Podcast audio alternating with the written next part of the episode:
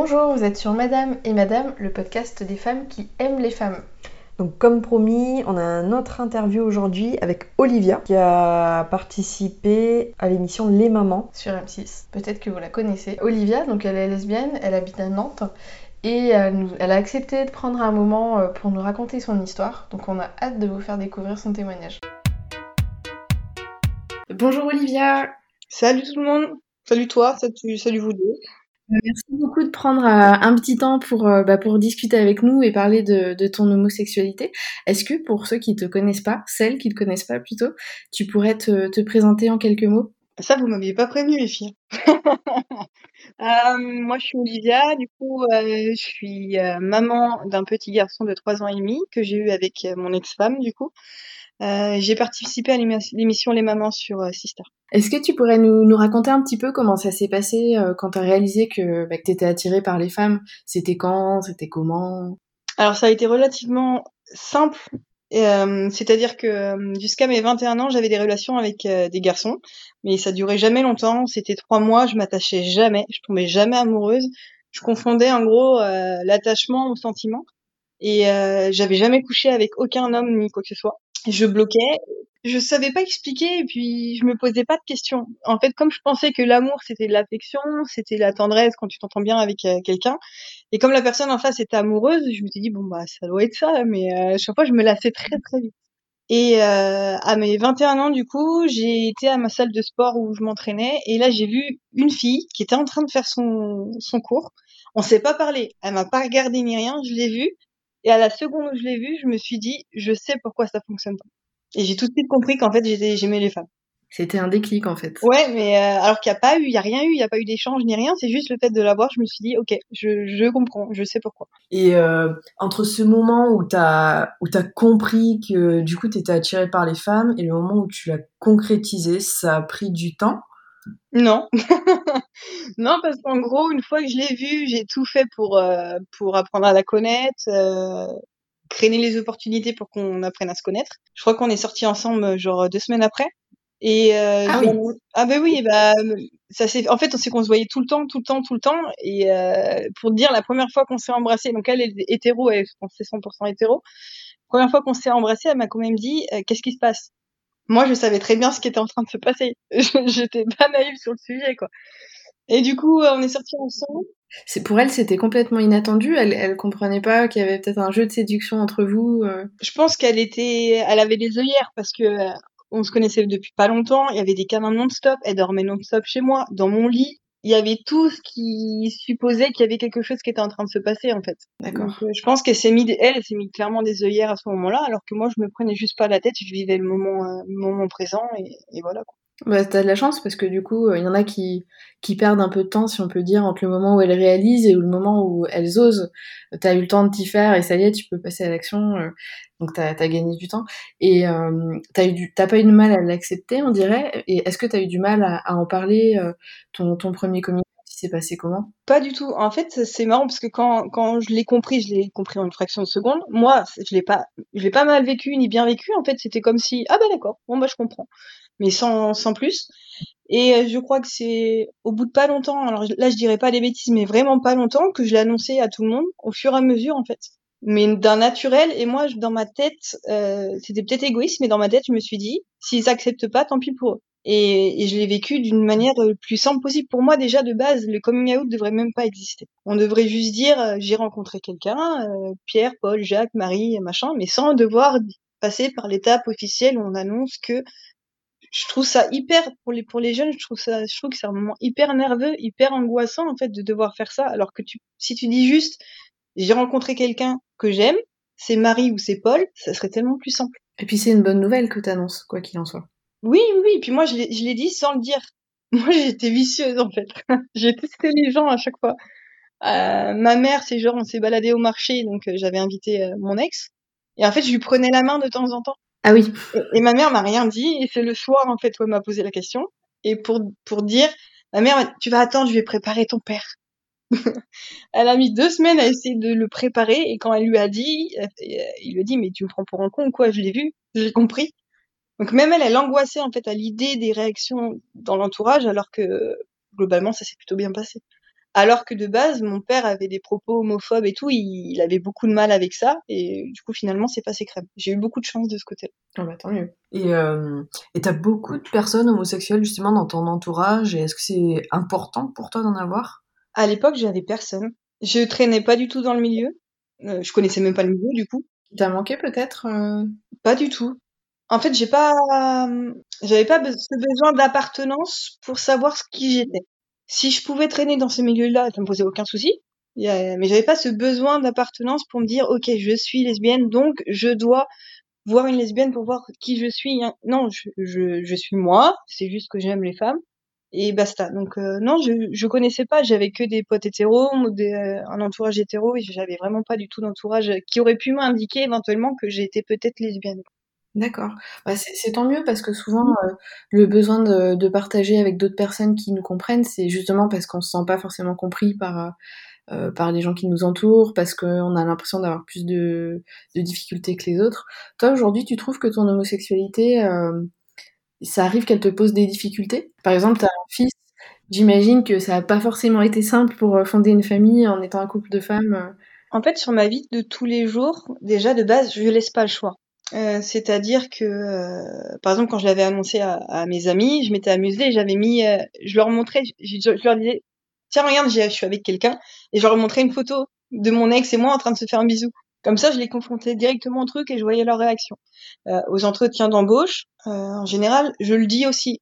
Je suis pompier volontaire. Quand j'ai visité la caserne, je l'ai dit tout de suite. Comme ça, ça me permet de jauger. Par exemple, si en face de moi il y a une réaction qui n'est pas dans mes attentes, ça me plaît pas, bah je cherche pas. Je dis ok, on stoppe là et je vais je vais ailleurs. Enfin, tu dis comment dans les entretiens d'embauche du coup? Bah par exemple, si le sujet s'y prête, je vais dire bah oui, ma femme m'en avait parlé la dernière fois, par exemple. Ah oui, d'accord. Là, pour, pour les pompiers, on m'avait dit, euh, bah si tu veux, ton copain, s'il a du temps, il peut aussi, il peut aussi se mettre en pompier volontaire. Je dirais, je fais, bah écoute, bah ma femme a accouché il y a pas longtemps de notre enfant, donc euh, non, elle aura pas le temps, mais peut-être plus tard. Comme c'est dit naturellement, la personne ne peut pas cacher sa réaction. Et comme ça, moi, je peux, je peux tempérer un petit peu de qui j'ai en face de moi.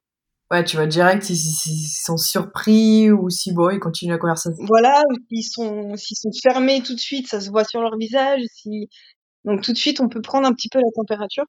Mais euh, donc dans ma vie globalement, voilà, si j'ai perdu des gens, je m'en suis pas rendu compte. Donc c'est que c'était pas des gens qui comptaient tant que ça finalement.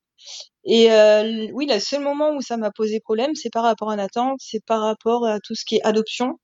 Moi, ça m'a énormément frustrée.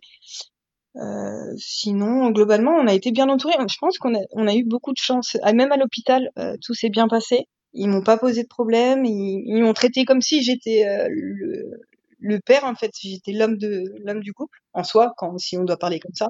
Euh. Voilà, c'est ça. Ils m'ont proposé de faire euh, du pot contre pot. Ça n'a pas pu se faire parce que Nathan a eu un petit souci, donc il a fallu faire une aspiration. Mais ils m'ont proposé ça tout de suite. C'est moi qui a sorti Nathan, littéralement. En fait, j'avais demandé au chirurgien si je pouvais le faire. Au début, il m'avait dit non. Puis en fait, c'était le gynéco de base euh, à mon ex, du coup, et euh, il l'a vu, je lui ai fait les yeux du chapeauté. Et du coup, au moment où Nathan est arrivé, où la tête commençait tout juste à sortir, il m'a dit allez, mets une paire de gants, on y va. Et du coup, il m'a mis devant, et puis c'est vrai, c'est vraiment moi qui a sorti Nathan, du coup. euh, Ouais, donc ils t'ont vraiment impliqué euh, sans faire de différence. Vraiment, donc en fait, le seul moment où ça m'a posé problème, réellement, c'est euh, au moment de, de l'adoption, avec tous les papiers. les- Il demande dix mille choses, ça dure longtemps. Il, il- tout, c'est vraiment ce moment-là qui a été com- compliqué. Ouais, maintenant on est content de se dire qu'on va peut-être euh, arriver à y échapper, euh, parce que la loi devrait passer avant les naissances. C'est ça, j'ai vu que ça avait changé, donc ça déjà c'est une bonne chose parce que déjà attendre six, nous c'était attendre six mois de pour prouver que tu vis avec l'enfant. C'est alors qu'on va pas se mentir, un couple hétéro où le mec euh, il a juste mis sa graine, il s'est barré, si après il veut le reconnaître, on lui demande pas. Ou si le nouveau mec on lui, il veut reconnaître même si c'est pas sa graine, on lui pose pas la question. Moi, fallait que je prouve que j'avais six mois de vie commune avec l'enfant. Ouais, ouais, c'est c'est difficile de, de prouver que t'es sa mère, que tu t'occupes de lui. C'est ça. C'est c'est ces choses-là, moi, qui m'ont qui m'ont saoulé. Les, les- des fois, ils nous envoyaient des papiers, on pensait que c'était la réponse euh, finale, et non. C'était pour annoncer que c'était un premier jugement, mais qu'il allait aller- avoir un autre truc, que ça allait transférer à un autre truc, et ainsi de suite. Et moi, ça, ça, ça c'est ça qui m'a le plus saoulé. Et est-ce qu'à ce moment-là, justement, t'as ressenti le besoin de, de militer? J'ai toujours été, euh, en fait, même si moi, j'ai pas eu besoin d'aller dans les milieux gays pour savoir qui j'étais, j'ai toujours défendu, j'ai toujours, je, me suis pris la tête avec des gens de ma famille euh, parce qu'ils comprenaient pas qu'on avait besoin de manifester, qu'on avait besoin de défendre certains droits, qu'on n'avait pas d'acquis. Ils disaient mais nous aussi on a des droits à défendre. Je fais mais tu comprends pas, nous on doit se défendre pour se marier, on doit se défendre pour pouvoir adopter, on doit se défendre pour avoir des enfants, on doit se défendre tout ce que vous vous avez d'acquis que vous réfléchissez même pas. Nous on doit on doit les réclamer pour les avoir. Donc euh, j'ai toujours été dedans sans. C'est juste que quand quand j'ai su que j'étais euh, j'étais gay, j'ai pas eu besoin d'aller dans le milieu gay pour me trouver mon identité. Mais par contre, j'ai toujours défendu, j'ai toujours, euh, j'ai, toujours eu ce côté euh, militant dès le début, en fait. Ouais, c'est vrai qu'on doit ouais, tout le temps se justifier. Mais toujours, toujours, même avant d'être lesbienne, tu vois, parce que j'ai fait, euh, j'ai fait un, peu de pompier de Paris pendant un temps. Et tu sais, avant, il y a des entretiens avec des militaires et tout. Et ils m'avaient demandé qu'est-ce que vous supportez pas? Et même à cette époque, tu vois, j'avais dit c'était l'intolérance, le manque d'ouverture d'esprit qui me faisait péter les plombs. Donc déjà, avant que je tilte moi-même, c'est quelque chose qui, qui m'insupporte en fait. Ouais, ça te dérangeait, puis c'est sûr qu'ensuite, quand tu ressens que c'est dirigé vers toi, c'est encore plus, encore plus violent. Et d'autant plus qu'ils comprennent pas. Il y a, je m'en souviens, il y avait un oncle qui m'avait sorti, euh, quand il m'avait dit mais euh, t'as pas de droit à défendre, euh, nous aussi on se bat et tout. Il me dit on se bat pour les droits de la CAF. Non mais t'as pas compris. nous la CAF limite on s'en bat les couilles si si on peut adopter, si on peut se marier tranquille. T'as pas compris le concept. Bah, là, c'est vrai qu'il y a le, mois des fiertés qui est terminé et il y a plein d'hétéros qui comprennent absolument pas qu'on ait encore besoin de d'avoir ce genre d'événement parce que pour eux, euh, déjà, ils croient que c'est ça et ils, pensent que comme on peut se marier maintenant, on peut aussi faire des enfants. Ben non, toujours pas. Ils, réalisent pas tout ce que tout ce que ça implique, quoi. Non, non, parce que bah c'est c'est con, mais c'est parce qu'ils sont pas concernés directement c'est comme j'avais une discussion du coup bah, avec Tracy, on disait c'est c'est con mais l'être humain tant qu'il n'est pas concerné, il il se rend pas compte de l'impact. C'est comme la maladie, par exemple le cancer, tout le monde peut en parler, mais c'est une fois que quelqu'un proche de toi est atteint, tout de suite tu prends les, tu prends les choses différemment. Euh, L'homosexualité, tu, tu peux avoir un avis, mais tout d'un coup, si ton fils te dit qu'il est gay, bah tout de suite c'est différent. Et en fait, les gens qui sont pas directement concernés se, se rendent pas compte qu'il y a plein de droits qu'on n'a pas acquis ou que pour les avoir, on est obligé de faire plein d'autres démarches que eux n'ont même pas à avoir. Quoi. Donc il y en a qui font les efforts de, de se renseigner, de, de, se rendre compte, d'ouvrir les yeux un petit peu autour des injustices, puis t'en as, ils réfléchissent pas du tout. Quoi. Et, et du coup, comment tu comment tu perçois l'évolution de nos droits et, euh, et du regard de la société vis-à-vis -vis de nous? Globalement, je pense que la génération de maintenant évolue dans un... On a de la chance on a de la chance parce que là, par exemple, euh, j'ai pu me marier, j'ai pu avoir un enfant, euh, je peux me balader dans la rue en disant que je suis lesbienne, globalement, ça va quoi. Et ça aurait été 10 ou 20 ans en, arrière, euh, c'était pas du tout le même discours. Donc je pense que là, les choses évoluent dans le bon sens. Maintenant, il faut que ça continue. j'ai conscience que j'ai quand même de la chance, c'est d'être lesbienne, mais du coup d'être une femme, parce qu'on va pas se mentir, dans le milieu LGBT, les hommes prennent beaucoup plus cher que nous que ça soit pour les enfants, que ça soit le regard dans la rue, que ça soit pour tout de suite euh, la virilité, tout ça, ils s'en prennent plein la tête, alors que ça change rien, c'est juste de l'amour en fait. Ça évolue dans le bon sens, mais c'est pas ça encore quoi, il y a encore du boulot. Et alors, nous, on t'a découverte parce que t'es passée dans une émission de télé-réalité. On entend parler qu'il y avait une émission de télé-réalité avec un couple de femmes. On s'est dit, ah, on va regarder. euh, est-ce que, tu peux nous dire un petit peu quels sont les, retours que t'as eus euh, après avoir exposé ta famille euh, homoparentale, du coup, dans une émission de télé-réalité? Alors déjà, euh, je voulais pas. C'est pas la télé-réalité, c'est du docu-réalité. C'est-à-dire que rien n'est monté, c'est vraiment ils nous suivent sur notre quotidien. Il y, a rien, a rien qui est prévu à l'avance ni quoi que ce soit. À la base, quand ils nous ont contactés, moi je voulais pas parce que euh, je faisais hyper attention, je partageais rien sur les réseaux, j'étais tout en privé. Euh, même notre famille avait pas le droit de diffuser des photos de Nathan sur leurs trucs privés. C'est pour dire. Euh, Tracy, elle, elle, était ouais, ça peut être cool et tout machin. Et la seule chose qui m'a fait accepter, c'est que je me suis dit, on n'a jamais, encore à cette époque-là, on n'avait pas vu de couple homoparental qui sortait des clichés, des stéréotypes dans une émission comme ça, avec euh, autant de possibilités d'être visible. Donc je me suis dit, même si c'est minime, on peut peut-être avoir un petit impact. Donc je fais, bon ok, on fait. Ouais, ça doit pas être simple comme décision c'est que je protégeais tout et je savais que techniquement que c'était en plus moi qui allais en prendre plus. Dans la tête parce que je suis plus grande, je suis, je suis plus dure de, de, de faciès, je suis plus fermée. Donc tout de suite, je savais qu'on allait me, me dire que j'étais le bonhomme, que j'étais dure, que j'étais. Et je me suis dit, c'est pas grave, si, si on peut jouer dans la donne, faut y aller. Et les retours euh, que tu as eus, euh, comment ça s'est passé? Bah globalement, je... c'était ça. Donc au début, je m'en suis pris plein la tronche, euh, que j'étais le bonhomme, que... C'était qui que t'as eu ça sur les réseaux ou des gens de ton... Oui, oui, c'était des, des, des, gens sur les réseaux, en fait, des, des gens qui jugeaient d'après les images. Mais enfin, globalement, euh, au début, c'était beaucoup ça. Les gens sont dans le stéréotype quand même. Il fallait, en fait, il fallait, c'est comme les couples hommes ou femmes, fallait, c'est qui qui joue la femme, c'est qui qui joue l'homme. Fallait qu'ils arrivent à mettre un rôle sur chaque, sur chaque personne. Sauf que bah non, c'est beaucoup plus compliqué que ça. Et ça s'arrête pas à qui fait l'homme et qui fait la femme.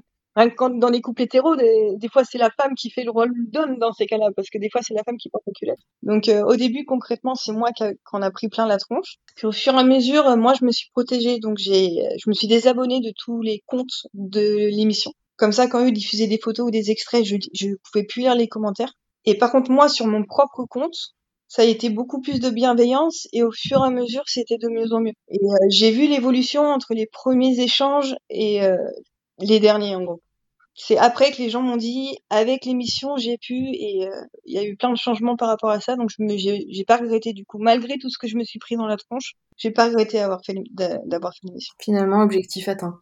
Objectif atteint, parce que quand il y a, quand il y a une maman qui me dit, bah écoute, à la base, j'étais homophobe, je supportais pas ça, et en regardant l'émission, ça m'a ouvert les yeux et ma fille m'a annoncé il y a deux mois qu'elle était lesbienne. Elle me dit j'ai pu accueillir les choses totalement différentes que euh, par rapport à il y a un an quoi. Quand il y a le père qui me dit euh, la même chose, le, même style, bah moi je, moi je kiffe. Quand t'as une gamine de 16 ans qui me dit euh, je me je me cherchais et je pensais que j'étais lesbienne et en vous voyant j'ai pu voir que je pouvais avoir une vie normale, entre guillemets, mais normal, rencontrer une femme, avoir fondé une famille et tout, ça m'a rassuré. Bah, tout ça, tu te dis, ok, c'est, j'ai pas fait ça pour rien, quoi. Ouais, ça a été bénéfique pour d'autres personnes, quoi, du coup. Oui, parce que mine de rien, il y a beaucoup de personnes qui nous ont dit soit qu'ils avaient changé d'opinion sur l'homosexualité, que ouais, ils ont ils ont changé sur leur opinion de base, soit sur des jeunes filles ou garçons, euh, lesbiennes, gays, trans, peu importe. On a eu beaucoup de retours qui nous, nous ont remerciés parce que grâce à eux, ils ont pu soit aborder le sujet avec leur famille, soit, enfin, plein de choses qui restaient quand même très positifs. Donc même s'il y avait euh, des cons, on va pas se mentir, des cons qui continuent d'ailleurs à, à, harceler ou à dire des choses blessantes ou quoi que ce soit, quand on regarde dans l'ensemble, bah c'est pas grave, ça vaut le coup quand même parce qu'on a quand même eu l'impact que je voulais qu'on ait. D'accord. Bon, bah, super. Et vu que tu en as parlé tout à l'heure, euh, un petit peu du, que les gens ils voulaient à chaque fois te mettre dans la case euh, masculin, quand tu es en couple, comment tu fais pour trouver ton équilibre? Parce que c'est vrai que chez les lesbiennes, c'est enfin c'est moins codé comme un homme et une femme.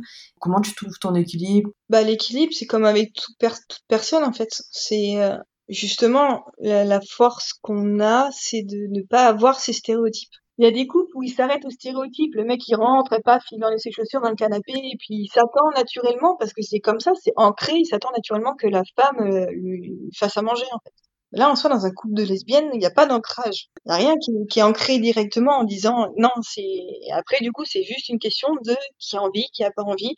Il y a des couples qui vont se disputer parce que sur le ménage, ils sont absolument pas d'accord, parce qu'il y en a une qui est maniaque, l'autre qui l'est pas. Après, c'est plus un équilibre d'être humain, vu qu'il y a plus pas ces cases préformées, en fait, euh, par rapport à le rôle de l'homme et le rôle de la femme. Comme une coloc, comme euh, une vie de famille, comme euh, Là, c'est juste des humains qui doivent se mettre d'accord sur les tâches qu'il y a à faire et puis voilà, ils se disputent parce qu'elles sont faites. La poubelle n'est pas sortie. Euh. C'est ça, putain, t'as pas sorti la poubelle, c'est bon, c'est toi qui l'as fait la dernière fois. Voilà, c'est des trucs comme ça où putain, c'est tout le temps moi qui fais la vaisselle. Ah bah oui, mais c'est tout le temps moi qui fais à manger. Enfin, c'est plutôt ce, ce rapport-là, parce qu'il n'y a pas de stéréotype qui est ancré inconsciemment dans la tête, quoi. Ouais, c'est un peu le ressenti qu'on a aussi. Mais après, des fois, il y a, voilà, y a couple gay ou lesbienne, euh, enfin ça se prend la tête tout le temps mais parce que bah là c'est juste une question d'être humain qui soit d'accord qui se mettent d'accord sur euh, les charges que chacun doit avoir, doit avoir en fait. Mais c'est vraiment pas là les stéréotypes. Et c'est la force qu'on a entre guillemets. Nous tu vois il y en a une qui aime pas faire la cuisine il y en a une qui aime pas faire l'aspirateur. Donc on s'en sort bien comme ça mais on se dit dans un couple hétéro euh, le mec il, il aime pas il fait pas quoi. Et la femme elle se pose pas la question, il faut faire, elle le fait quoi. Et limite, c'est plus équilibré, c'est si le mec aime faire à manger, bah là il va le faire. Mais s'il aime pas, souvent, il va pas se prendre la tête parce que, bah on va pas se mentir que la question de la charge mentale est présente et, et surtout présente dans le couple hétéro parce que bah dans les autres c'est un peu plus du coup chercher un équilibre, la charge est un peu plus répartie je pense. Ouais, je, je pense aussi. Bah, on est assez d'accord avec tout ça. Est-ce que pour finir, tu aurais des lieux LGBT à nous conseiller dans ta ville? À nous et à toutes celles qui écoutent Alors bah déjà, à voir, ce serait l'escalier qui est souvent euh, dégradé. Mais il y a l'escalier à Nantes qui est pas loin de Place du Commerce. Où ils ont peint en fait les marches aux couleurs de l'arc-en-ciel. Le problème, c'est qu'ils sont, ils sont souvent euh, dégradés en fait par des gens euh, qui s'appelaient pas. C'est un bar du coup? Non, c'est vraiment un escalier en fait. C'est un escalier qui est aux couleurs en fait de l'arc-en-ciel qui est type enfin qui, est beau en plus dans la rue en fait ça, ça sort et tout sauf que bah il y a des gens qui s'appelaient pas que ça soit le drapeau de lesbien qui enfin gay en l'occurrence qui soit tagué. Donc en fait ils déversent soit de la peinture soit des produits pour enlever la peinture enfin. Donc euh, voilà. Mais quand quand c'est tout beau et quand ça vient d'être fait c'est très cool à voir. Il est très enfin moi j'adore. Je crois qu'ils l'ont fait six ou sept fois en mine de rien. Ils l'ont repeint six ou sept fois c'est d'une tristesse et en général c'est c'est dégradé genre deux jours après ils sont persévérants mais oui, mais ils ont que ça à foutre, à perdre du temps comme ça. Je trouve ça ouf. Après, un bar, euh, vrai que je connais pas beaucoup de bars. Il y a le Montecito à Nantes, qui est très bien, qui est euh, bien décoré. Le patron, il est super. Euh, c'est plus euh, plus gay, du coup, en l'occurrence. C'est plus euh, des petits gays qui y vont. Mais si, on, si on veut un endroit tranquille, on se peut pas emmerder, où il y a de la bonne musique, de la bonne ambiance, et que les cocktails sont vraiment très bien faits. C'est important aussi. Ah mais les Montecito, le, le Montecito, les, les cocktails, il sait, il sait hyper bien les faire. Faut, faut, moi, faut prendre. Un coin pour les vacances, adresse à noter alors. C'est euh, c'est cool d'avoir pu euh, d'avoir pu échanger avec toi et d'avoir ton, ton retour. Moi, je trouve qu'il y a beaucoup de force dans tout ce que tu nous dis. Euh, euh je suis comme ça, c'est comme ça, et puis tant pis ce que les autres en pensent, on s'en fout quoi. Bah sur ce point de vue-là, ouais, je pense que j'ai j'ai de la chance. J'ai de la chance parce que j'ai une j'ai une force de caractère qui me permet de pouvoir m'imposer en tout cas sur ce point de vue-là que bah, tout le monde n'a pas n'arrive pas en fait. Et là, dans dans ces cas-là, il faut qu'ils soient entourés. Et le problème, c'est quand on est mal entouré et qu'en plus on n'arrive pas à s'imposer avec assurance sur ça, c'est compliqué du coup. Complètement. Bah écoute, euh, merci beaucoup. Il nous reste plus qu'à te souhaiter une bonne soirée en, en espérant que ton petit garçon euh, va dormir bien sagement. Ça serait bien.